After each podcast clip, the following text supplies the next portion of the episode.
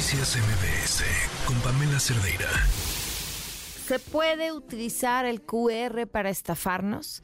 Es posible que mientras nosotros estamos así dándole clic y clic y clic y clic a la fotografía nos esté llevando a otros lugares, no necesariamente donde creemos que vamos, estos puedan ser utilizados para bajar nuestros datos, tener información de lo que hacemos con nuestros celulares.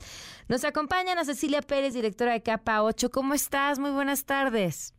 Hola Pamela, buenas tardes. Gracias por, por la invitación y un saludo a toda tu audiencia. Oye, pues te mandaba un video que estaba circulando por ahí. Es que lo recibí y dije, ah", o sea, tengo mis dudas. Déjenme le hablo a Ana Cecilia para que me diga. Eh, eh, en este video lo que muestra una persona es a alguien escaneando el QR en una carta del restaurante, pero trae arriba del QR original una etiqueta con otro QR que parece llevarte a la página en la que se encuentra el menú del restaurante, pero en, en ese momento hace un, un pequeño brinco, como si pasara por otra página en medio, eh, y, te preguntaba, mm, pero si tú no le pones ningún dato, si tú no descargas nada, si tú no estás agregando nada, ¿cómo podrían obtener esta información? Y tú que tienes todos los datos, nos lo puedes compartir.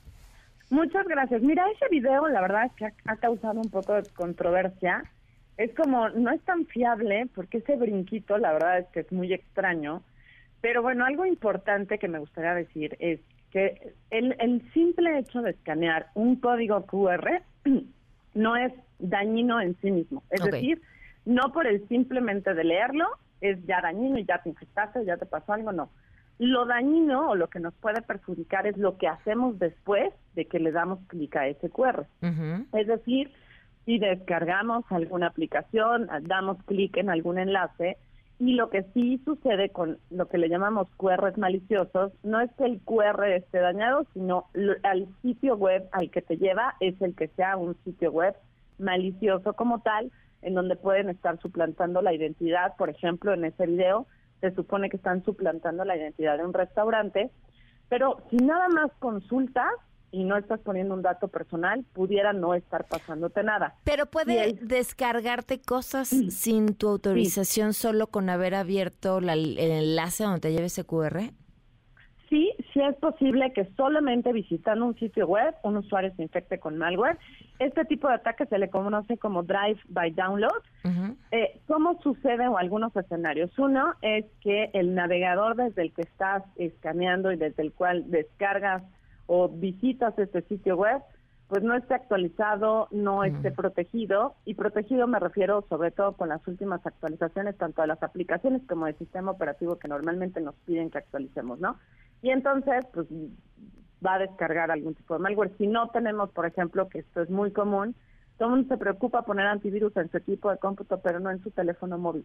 Mm. Y el teléfono requiere antivirus. Todo lo que hacemos, nada más piensen, todo lo que hacemos es con un con nuestro teléfono y es importantísimo que tengamos antivirus. ¿Qué antivirus recomiendas para los teléfonos? Pues hay muchas marcas. Eh, yo diría, les, les recomiendo el antivirus que esté en la tienda oficial, ya sea de la tienda de Google para las plataformas de Android, la tienda de iOS. No descarguen antivirus de enlaces que no conocen, de páginas que no conocen, porque puede haber páginas suplantadas en donde tú crees que estás bajando un antivirus y a lo mejor tiene cara de antivirus, pero es un malware, porque eso también ocurre. Eh, hay muchas marcas, está por ejemplo Trend Micro, está este Norton, está, está Kaspersky, hay una gran variedad, lo que les recomiendo es que revisen las características, revisen incluso, por ejemplo, las estrellitas que los usuarios dan en términos de recomendaciones.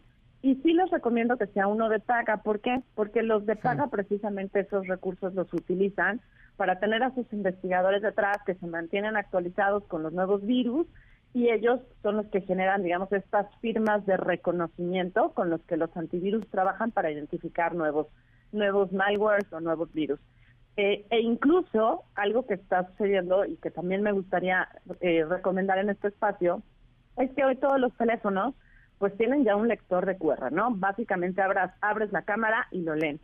Pero para protegernos podemos descargar estos escáneres de QR, que también los puedes encontrar en cualquiera de estas dos tiendas, que no nada más te escanea el QR y te lleva al lugar que haces lo mismo que hoy haces con la cámara, sino que además verifica que el sitio al que te está redireccionando sea un sitio no fraudulento, que no tenga virus, que no tenga malware. Y digamos que esa es una capa adicional de seguridad. Hoy justo estaba viendo que, que, que Kaspersky tiene escáner de QR seguro. O sea, si tienes ese antivirus, automáticamente puedes escanear desde tu antivirus cualquier QR. Oye, buenos datos. ¿Alguna otra recomendación? Pues eh, recordamos que aquello que suena demasiado bueno para ser verdad, lo más seguro es que no sea bueno, lo más seguro es que nos ponga en jaque a nosotros, tener mucho cuidado que enlaces damos clic y pues en la medida de lo posible, cuando no tengamos necesariamente que escanear un QR, por ejemplo, un restaurante, ya acabó, ya estamos en otra etapa de la pandemia, pues pidamos un menú. Al final, el simple acceder a un sitio web, pues no sabemos cómo está y si nuestro teléfono no está protegido, no está configurado correctamente, pues sí nos puede poner en riesgo e instalarnos un malware que ese sí puede filtrar nuestra información personal. Muy bien, pues muchísimas gracias por estos consejos. Tú, una cuenta en redes, eh, tu QR para que te sigan. en Twitter me pueden encontrar como Ann con doble N, A N N E C P R. Perfecto, muchísimas gracias, un abrazo. Un abrazo, gracias a todos. Noticias MBS con Pamela Cerdeira.